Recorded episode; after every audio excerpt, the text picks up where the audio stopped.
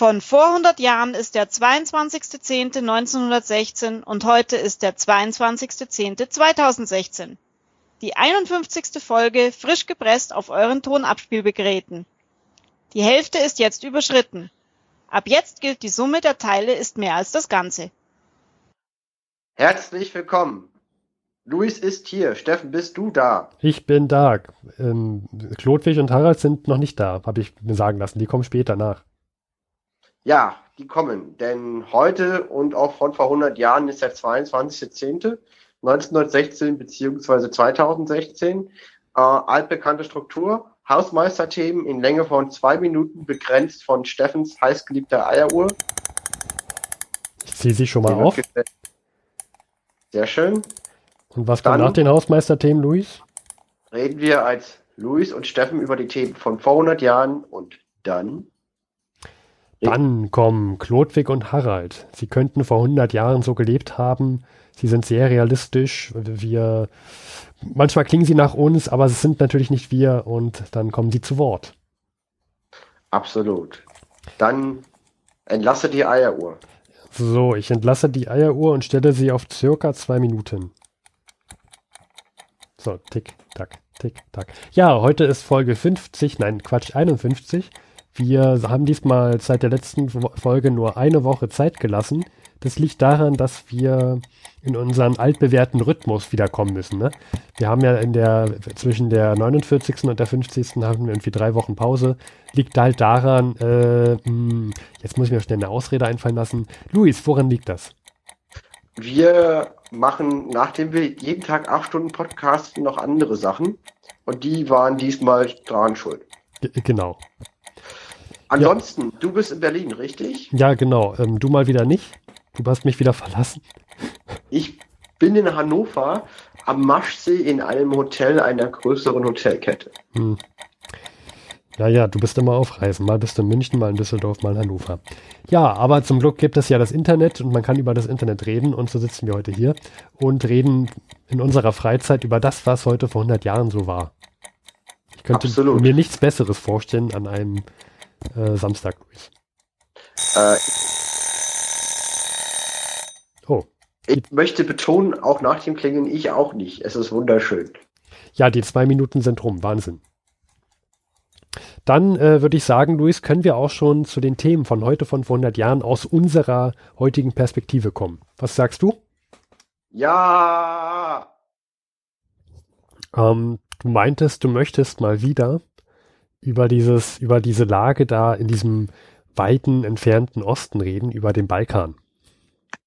Absolut. Das letzte Mal, als wir uns über den Balkan unterhalten haben, da ging es um den Kriegseintritt von Rumänien. Äh, hat sich denn da jetzt so viel getan, dass es da jetzt wieder Neues gibt? Ist da wieder jemand in den Krieg eingetreten oder was? Ähm, nein. Wir können ja mal anfangen, was ist passiert genau von vor 100 Jahren und dann würde ich mal sagen, ziehen wir mal den roten Faden durch, um es einzuordnen. Und zwar am, also von vor sieben Tagen aus vor hundertjähriger Sicht landen britische und französische Truppen in Athen und besetzen die Festungsanlagen.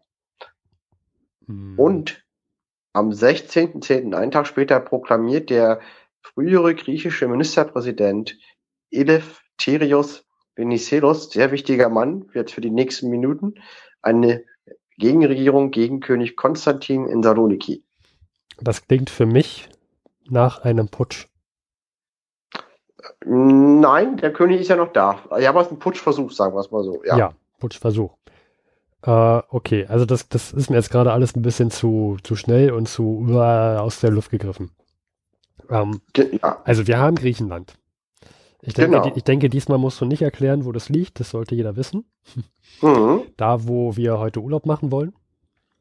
Genau. Und äh, da gibt es also vor 100 Jahren einen König. Mhm. Und der König, der, also da landen jetzt britische und französische Truppen in Athen und dann gibt es da noch einen Ministerpräsident, der das anscheinend gut findet, nehme ich mal an. Genau, es gibt ein, es gibt einen, sagen wir mal, einen Eleftherios Venizelos, mhm. der ist Premierminister. Also, das ist sowas wie in England. Ähm, jetzt, und zwar der ist Chef der zivilen Regierung und es gibt halt einen König, der ist pro Mittelmächte. Der hat auch eine deutsche Herkunft und eine Schwester von Wilhelm II., Kaiser und Kaiser des Deutschen Reiches als Ehefrau. Und der ist pro Mittelmächte. Und das ist so der Gegensatz in Griechenland gerade. Mhm. Okay, und der Ministerpräsident wird also nicht pro Mittelmächte sein, sondern der ist dann wahrscheinlich für die Engländer, Franzosen. Korrekt. Russen. Damit, ja. damit anscheinend auch für Serbien. Wobei vor 100 mhm. Jahren gibt es ja Serbien so jetzt nicht mehr richtig. Also zumindest wurde doch Serbien überrannt. Richtig. Weil genau, Serbien war ja Kriegsauslöser Sarajevo, dann hat Österreich Ungarn Serbien angegriffen, konnte es aber überraschenderweise nicht besiegen. Erst durch den Kriegseintritt Bulgariens konnte Serbien besiegt werden, wobei Serbien nie kapitulierte, sondern die serbische Armee von 500.000 Mann konnten 150.000 Mann entkommen und die hocken jetzt auf Korfu. Die hocken auf Korfu. Ja. Ich nehme mal nicht an, dass sie sich da, dass die da Urlaub machen, so wie wir Nein. heute heutzutage, sondern die werden sich wahrscheinlich beraten und gucken, was machen wir jetzt demnächst. Also erstmal mussten sie sich erholen. Die mussten sehr schnell aus Serbien raus, mitten im Winter, über die ganzen Berge da unten nach Korfu, haben von 500.000 Mann noch 150.000 Mann über, sind auch mehrere tausend auf Korfu noch gestorben, als sie ankamen. Die müssen sich erstmal erholen. Wahnsinn. Brauchen Laufpause. Dann suchen die ja wahrscheinlich auch nach Unterstützern. Und dann würden die ja jetzt, wenn du jetzt sagst, da gibt es einen griechischen Ministerpräsident, der jetzt in Saloniki mhm. lebt und eine, eine eigene Regierung da proklamiert, mhm. Mhm. dann werden die sich ja denken, hey, das, dieser Ministerpräsident, das ist unser Verbündeter. Der wird sich sicherlich mit uns gegen, der wird sicherlich mit uns gegen die Mittelmächte kämpfen wollen. Ja, wobei die Serben das äh, jetzt so, so, direkt nicht machen. Ähm, viel spannender ist, was Griechenland macht, weil die sind halt noch neutral und werden von beiden Lagern äh, umworben, auf welche Seite sie eintreten. Und man hat da diesen Dualismus. Und der zivile Regierungschef lädt die Alliierten ein, in sein Land zu kommen. Ah, also der, der, der, der Ministerpräsident lädt die ein, obwohl der König dagegen ist. Genau. Und jetzt landen die da also in Athen, die Engländer und Franzosen. Mhm. Und der König sagt, bitte geht wieder aus meinem Land raus. Ja, also die, die, die sind schon eine Weile in Saloniki. Da sind sie gelandet.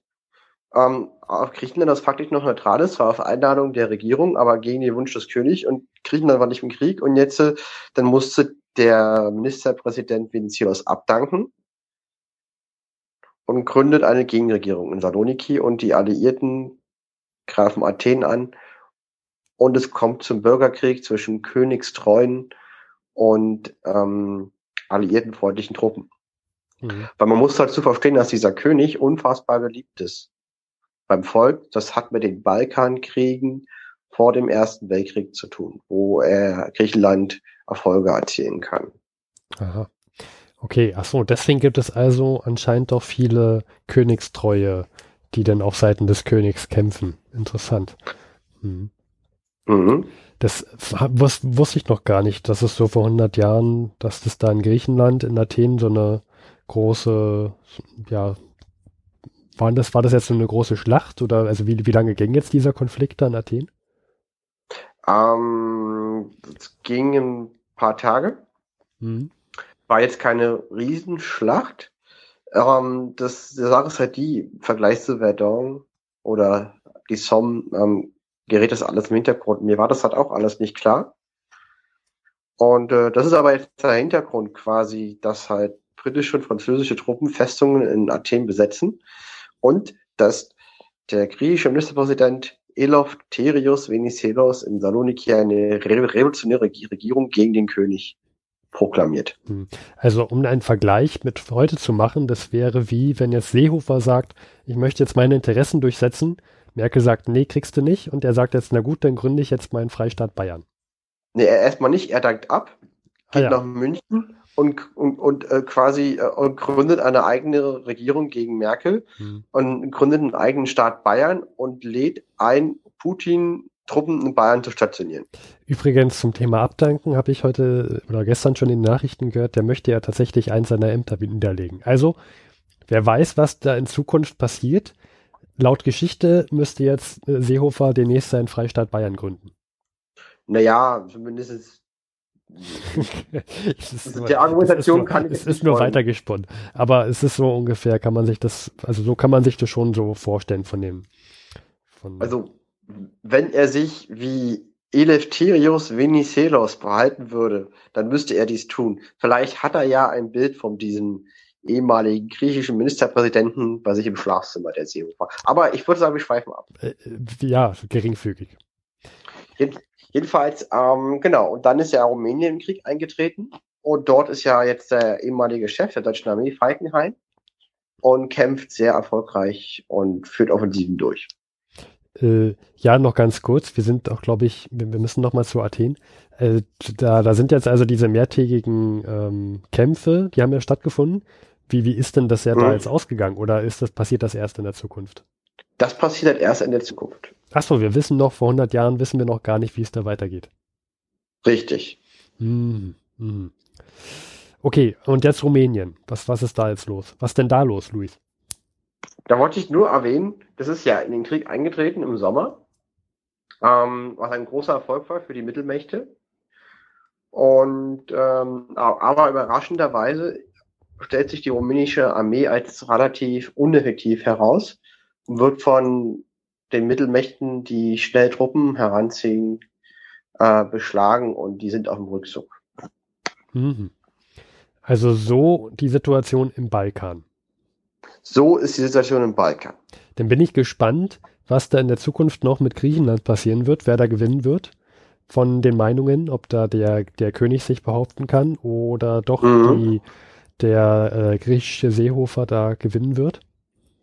Und dann, Die Zukunft wird zeigen.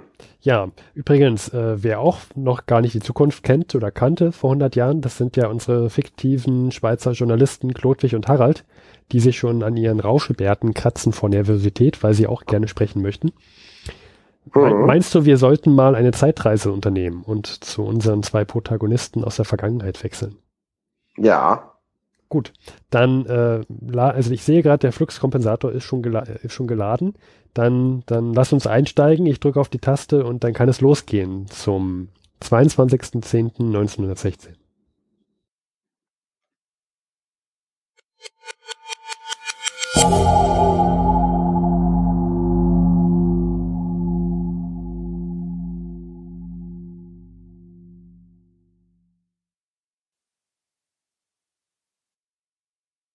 Na, bist du mittlerweile gut angekommen von deiner Reise aus Berlin? Ja, mittlerweile habe ich mich wieder eingelebt, jetzt nach der ersten Woche wieder. Die Uhren ticken doch hier wieder etwas anders. Oh ja, wem sagst du das? Ähm, Klodwig, apropos, ich habe ich hab mich doch, wir haben uns doch letzte Woche unterhalten über die Ernährungssituation in, in Berlin oder beziehungsweise im Deutschen Reich. Ich habe da etwas mitbekommen zu dem Thema. Hat, ich glaube, ich glaube, es hat dich ja auch interessiert. Ähm, hast du schon von dem neuen Nachtbackverbot gehört? Na, sagen wir mal so, es gibt keins, es gibt eine Forderung. Genau.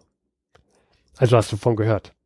Ja, halte ich ja für sehr interessant, dass die Deutschen jetzt auf die Idee kommen, werktags von 22 bis 4 Uhr nicht mehr backen zu wollen. ja. Ja, ich meine, ist auch Arbeitsschutz, wer will schon zu solch einer unchristlichen Zeit in der Bäckerei stehen und Teigwaren produzieren. Hm. Interessant ist ja, dass er auch die ganzen Bäcker an der Front, das sind ja, glaube ich, um die, ich habe mal gehört, um die 4 14.000, dass die ja jetzt auch abstimmen sollen dafür. Und viele sind da auch dafür, dass es so ein Verbot geben soll. Ja gut, kann ich mir vorstellen. Hm. Nachts nicht mehr arbeiten. Ich meine, gut, man muss immer noch arbeiten, aber erst ab 4 Uhr statt ab 3 Uhr bin ich dafür. Hm, hm. Ergebnis der um äh, Abstimmung hätte ich dir auch voraussagen können. Aha, interessant. Ist dir bekannt, wie es da weitergeht? Na, ich denke mal, wenn da so viele dafür sind, dann wird das auch eingeführt. Es munkeln ja viele, dass es nur eins, eine dieser, dieser äh, Maßnahmen ist, um wieder Rohstoffe einzusparen, indem man den Bäckern einfach verbietet, nachts backen zu können. Können sie auch weniger mm. backen. Weiß ich nicht. Was, was, was denkst du denn? Also ich glaube ja, das ist wieder so eine versteckte Forderung oder Maßnahme gegen diese Ernährungsknappheit oder besser gesagt über diese schwierige Lage das Deutsche Reich zu ernähren. Ja, das ist ja auch offizielle Regierungsposition dazu. Äh, ich halte das für nicht wirklich effizient, weil wenn man Hunger hat, äh, kauft man Brot. Und ob man nur nachts backen kann oder nicht, es wird so viel Brot gebacken, wie die Leute Hunger haben oder wie äh, Getreide da ist. Mhm. Also ich bin der Meinung, der limitierende Faktor ist zuerst das Getreide, also die Rohstoffe. Und wenn davon zufällig genug da sein sollten, der Hunger der Leute. Und ob ich nur nachts backen darf oder nicht, ist da irrelevant. Ja, das sehe ich auch so. Ich habe übrigens mich mal informiert, wer da so in diesem Kriegsernährungsamt, wer da so der, der Präsident ist. Und ich weiß gar nicht, kennst du den? Ich, der hat einen ganz seltsamen Namen. Adolf Tortilowitsch von Batocki Friebe. Kenne ich. Ach. Er ist der Oberpräsident in Ostpreußen vorher gewesen, bevor er vor kurzem zum Präsident des Reichsernährungsamtes ernannt wurde. Der, der Adolf Tortilowitsch von Batocki Friebe? Der volle Name ist Max Johann Otto Adolf Tortilowitsch von Batocki Friebe. Tortolewitsch von Batocki Friebe habe ich mir nur gemerkt. Dieses Max Adolf Tortolewitsch von Batocki Friebe ist schon lang genug. Das ist ein litauisches Adelsgeschlecht. Oh, also ein ganz uralter Preuße, ja? Na, ein Baltendeutscher halt, genau. Und der kommt halt aus der Ecke und ist ein hoher. Äh, der soll, ich habe den mal auf der Veranstaltung äh, kennengelernt. Mir wurde auch über ihn erzählt, dass er ähm, das beste Abitur seit der Einführung am Kollegium Friedrichshahnung gemacht hat. Das ist dieses alte Elite-Gymnasium der Preußen. Ach, da war der Tortilowitsch von Batocki Friebe. Und er hat nicht nur das beste Abitur seines Jahrgangs, sondern das Beste der Einführung gemacht. Jetzt ist er Oberpräsident in Ostpreußen gewesen und hat sich ausge, äh, ausgezeichnet, die Gebiete, die von den Russen 1914 zerstört wurden, wieder aufzubauen. Weil die Russen sind ja in Ostpreußen einmarschiert 1914 ähm, in ihrer Offensive mhm. kurzfristig und haben alles kaputt gemacht und das hat er wieder aufgebaut und als Belohnung ist er jetzt Chef des Reichsernährungsamtes. Man sollte meinen, dass denn der Herr Totolowitsch von Batocki Friebe, dass wenn der auch ein so kluger Mensch ist, bessere, bessere Entscheidungen treffen müsste, bessere Verordnungen. Ja, aber ich meine, es ist Politik ein politisches Umfeld. Man weiß immer nicht, was wirklich da an ihm hängt, welche Macht der wirklich hat. Mhm. Das ist immer die Frage, die, ne? Ja. Aber weswegen hast du das angesprochen? Der hat jetzt vor kurzem, also der, der Adolf Tortylowitsch von Batocki Friebe, hat jetzt vor kurzem zugegeben, dass einige seiner oder der Maßnahmen seines Amtes ihren Zweck wohl verfehlt hatten. Ja, dem stimme ich zu. Kannst du dich noch an die Notschlachtung von Schweinen erinnern? Oh ja, das war im Februar oder Januar von, von 1915, glaube ich. Genau. Da wurden ganz viele Schweine notgeschlachtet, weil man Angst hatte, dass man zu viel Futter braucht, um die Schweine zu ernähren. Ja, das macht ja auch total Sinn. Aber es wurde so viel an Schweinen geschlachtet, dass das Schweinefleisch gar nicht verwertet werden konnte. Ne? Weil man alle Schweine schlachtet, das kann man schwer haltbar machen. Das geht eigentlich nur über Konserven. Und ähm, also das ist auch sehr kurios. Die Engländer blockieren Deutschland und die Reaktion der Deutschen daraufhin ist so viel Schweinefleisch zu haben, dass sie es in England verkaufen könnten, obwohl die ja nicht blockiert werden. Ja, das, da haben wir uns drüber, damals drüber ganz schön, wir haben uns auch ein bisschen lächerlich gemacht über die, die Deutschen. Also in so einer Situation. Aber ja, das war sehr skurril. Ich meine, die, die Idee ist ja erstmal rein akademisch nicht, nicht völlig verkehrt, aber das kann man doch anders lösen, indem man zum Beispiel die, äh, die Abgabemengen von, von Schweinen, also diese, die, die, diese Fleischkarten, es gibt ja auch die Reisfleischkarte, wenn man die verringert, dann können die Leute halt nur so und so viel Fleisch äh, kaufen über ihre Bezugskarten und dann verringert sich das ja automatisch. Oder man kann die Preise erhöhen oder sich was anderes ausdenken. Aber diese nur einfach alle umbringen und dann die, das Fleisch nicht verwerten, halte ich dafür sehr fragwürdig. Hm. Zum, zum Thema äh, ähm, ähm, Preissteigen ich habe jetzt vor kurzem einen interessanten Artikel gelesen über die, über, über bargeldlose Zahlen in Berlin.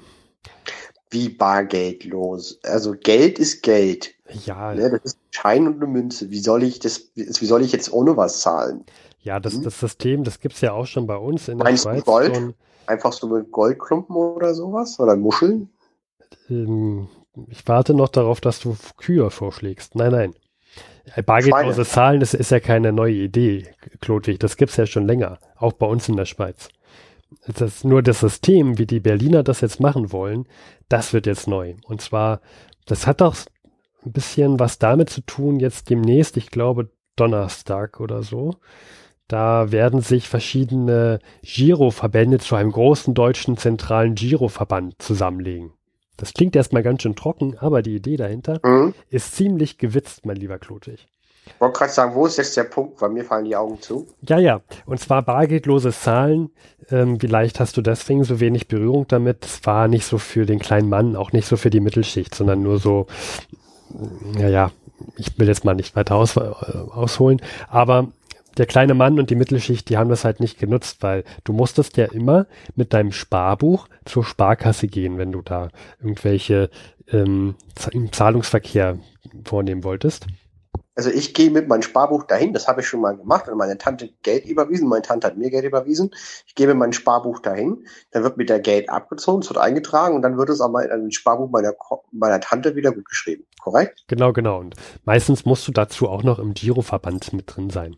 Ne? Mhm. Und ähm, das ist jetzt, das soll jetzt vereinfacht werden. Wenn du, du hast ja keine Lust, ständig zu dieser Filiale der Sparkasse zu gehen, dann noch mit deinem Sparbuch, sondern das soll jetzt vereinfacht werden. Man muss vor allem, ich entschuldige diese, diese Sprünge gerade, aber in Berlin ist ja die Situation so, dass auf 190.000 Einwohner eine Sparkasse kommt. Mhm. Das sind in anderen deutschen Städten ist es ganz anders. Da sieht zum Beispiel in Hamburg, Köln und Dresden sind das, glaube ich, zwischen 20 und 40.000 Einwohner pro Kasse. Also in Berlin ist die Situation extrem. Und niemand, Meine Argumentation ist halt der, dass dieser Gang zur Sparkasse das Problem im Prozess ist. Genau. Niemand möchte da hingehen, niemand möchte am Schalter warten und deswegen haben die sich jetzt was Neues ausgedacht für Ja. diesen bargeldlosen Zahlungsverkehr. Und zwar wird jetzt in Berlin werden jetzt ganz viele Briefkästen extra dafür angebracht. Und wenn du jetzt zum Beispiel, du kannst jetzt eine Rechnung bezahlen und musst dafür diese Rechnung in diesen, an deine Kasse schicken. Und das machst du, indem du die in diesen Briefkasten einwirfst mit der Zahlungsaufforderung. Und dann macht die Kasse das, die leert diese Briefkästen, meistens sollen die laut, laut Mhm. Modell diese Briefkästen am gleichen Tag leeren und das auch noch ausführen. Sodass du selber nicht mehr dahin gehen musst. Also in Echtzeit. In Echtzeit. Das heißt, ich Rasant. schmeiß dann morgen den, den, den, diesen, was auch immer, Beleg in so einen Briefkasten und am gleichen Tag hat meine Tante mein Geld. Ja, ähm, ob die Tante das noch so schnell mitbekommt, ist eine andere Frage. Das hängt natürlich auch ab, wo die Tante wohnt. Aber theoretisch ja. Und ich Okay. sage mal so, du musst nicht mehr dorthin laufen. Du musst auch nicht mehr, weil es so wenig Filialen gibt, den Fahrtweg bezahlen. Und das ist, das spart Ze- Zeit, das spart Fahrgeld, Zeit, Geld gespart. Du bist ein effektiver Sparer. Naja, sparen heißt ja, ich, ich, ich überweise ja Geld, da spare ich ja nicht. Ja, aber du sparst Zeit und Geld, um dahin zu gehen. Aber das macht mir auch Angst. Weißt du, wenn alle jetzt so ein System verwenden, das ist doch arg zentralisiert, da könnte man doch äh, immer kontrollieren, wer wo, wie, was, wem Geld schickt. Hm, Ja, genau. Ja, wir, wir in der Schweiz haben jetzt sowas dezentral geregelt. Ähm, aber ich finde, das ist eine geniale Erfindung. Stell dir doch vor, du kannst einfach deine Rechnungen bezahlen, indem du ein Stück Papier mit der Aufforderung in einen Briefkasten dazu steckst. Ich, ich, Stell dir mal vor, du, du überweist dem Produzenten der Busencreme, die wir, die man immer in, in dieser Zeitung sieht, die du immer liest, der Wiener Bilder, Geld und der Arbeitgeber kriegt das mit. Ich weiß nicht, ob ich das möchte. na, solche diskreten Zahlungsaufforderungen oder Zahlungs, Zahlungen musst du ja nicht durchführen. Das bleibt ja dir überlassen, wie du das machst. Ähm, du kannst aber andere, andere Zahlungen vornehmen. Ich möchte dazu nochmal erwähnen, was ist, wenn irgendwann das System so weit verbreitet ist, dass es keine andere Möglichkeit mehr gibt, außer die heißgeliebte Busencreme über eine derartige bargeldlose Überweisung per Briefkasten äh, zu machen. Ja, Ludwig, stell dir doch mal vor, das, das wird ja noch ewig dauern, bis sowas mal eintritt. Das ist ja, ah. also wir sind ja jetzt schon in einem modernen Zeitalter, aber bis sowas eintreten sollte, dass jeder nur noch bargeldlos zahlen kann, da müsste ja, das kann ich mir nicht vorstellen. Dass, okay. dass, dass du gar kein Bargeld mehr brauchst, um zu zahlen. Überhaupt nicht mehr. Das kann ich mir nicht vorstellen, dass diese Situation mal eintritt. Lieber Claude, wie das sein, das ist ja Schwachsinn. Also, tut mir leid. Manchen Südseeinseln wird man Muscheln bezahlt. Ja, und in Indien zahlen sie mit Kühen, ich weiß. Ist auch bargeldlos. Ist auch bargeldlos, da hast du recht. Nur schaff mal deine 50 Kühe mal schnell nach Großbritannien. Ähm, naja. Aber ich fand, das ist ein interessanter Punkt und ich, ich äh, würde gern mal demnächst einen Berliner befragen dazu, wie er das, wie er dieses, äh, sobald das Modell da ist, wie er das findet und wie das so akzeptiert wird. Bin ich gespannt. Das klingt nach einer guten Geschäftsidee auf jeden Fall. Ansonsten habe ich noch was, was ich gerne berichten möchte, denn in Belgien sind die Deutschen wieder am Verordnen. Ach, wieder Ernährungsfragen oder was? Nein, die deportieren Arbeiter in das Reichsgebiet. Die Deutschen deportieren Arbeiter in Belgien. Ja, ist nicht ganz freiwillig. Wenn man da jemand ist, der im Deutschen Reich mehr gebraucht wird als vor Ort oder beschäftigungslos ist, dann wird er deportiert. Hm. Das frage ich mich, ob das so mit den mit internationalen Gesetzen so konform ist. Ja, ich meine, ist halt auch die Frage, ja, also ich denke mal, Gute Frage. Ich würde halt sagen, es gibt sicherlich kein Gesetz, was das ausdrücklich erlaubt. Die Frage ist, ob es verboten wird. Äh, hast du mich jetzt sozusagen, weiß ich nicht. Das müsste man. Das spricht mal wieder gegen die Deutschen. Die haben sich in Belgien schon ein Ding nach dem anderen geleistet und jetzt fangen die auch noch an, da die Arbeiter zu deportieren. Ja. Die lernen, glaube ich, nicht aus ihrer Situation. Andererseits, die brauchen auch dringend äh, das Wasser steht ihnen, naja, also brauchen ja auch Hilfe. Okay, da, da muss man auf jeden Fall nochmal tiefer graben an der Stelle. Hm. Apropos tiefer graben. Ähm, möchtest du, du hast beim letzten Mal geklagt, dass du kein Bier hast. Klodwig, möchtest du gerne ein Bier haben? Ja, ich möchte ein Bier. Dann gehe ich jetzt mal kurz was holen. Bleib du hier. Ähm, ich komme gleich wieder.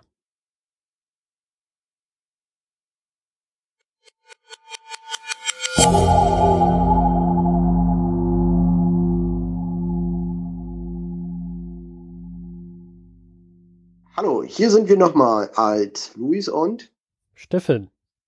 Und äh, erstmal vielen Dank, dass ihr bis hierhin euch die Folge angehört habt. Wir wollen nochmal auf einen Punkt an der Stelle genauer eingehen, und zwar auf das Nachtparkverbot, Steffen.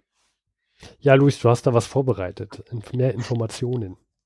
Ja, und zwar dieses äh, Nachtbackverbot, was vom Zentralverband des deutschen Bäckereihandwerks in Berlin vorgeschlagen wurde, wie im Harald und Ludwig Teil der Folge erwähnt, wurde später wirklich umgesetzt und es besteht noch aktuell. Es gibt heute ein Bäckerei-Arbeitszeitgesetz, was auch Nachtbackverbot genannt wird. Und das legt fest, dass werktags zwischen 22 Uhr bis 4 Uhr morgens nicht in der Backstube gearbeitet werden darf. Die Ware darf vor 5.45 Uhr nicht ausgeliefert werden. Ja, und äh, Arbeitsverbot besteht an Sonn- und Feiertagen.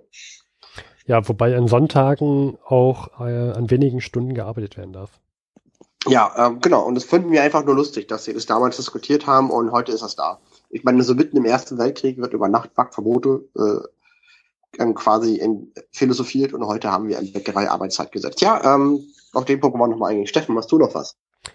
Ich möchte allen Hörern danken, auch nochmal danken für die ganzen Flatterpunkte und für die iTunes, äh, ja doch iTunes heißt es, ne? Bei Apple, iTunes Kommentare und, und Bewertungen. Genau, wir sind keine Epileptiker, aber wir freuen uns, wenn jemand was bei iTunes reinschreibt. Weil iTunes ist ja doch, also Apple hat ja Podcast groß gemacht und iTunes ist äh, in der Hinsicht toll. Gut. Damit verabschieden wir uns und die nächste Folge wird dann nicht wieder eine Woche später kommen, sondern wahrscheinlich gewohnt wieder nach zwei Wochen. Viele Grüße aus Hannover von mir. Und aus dem Plenterwald.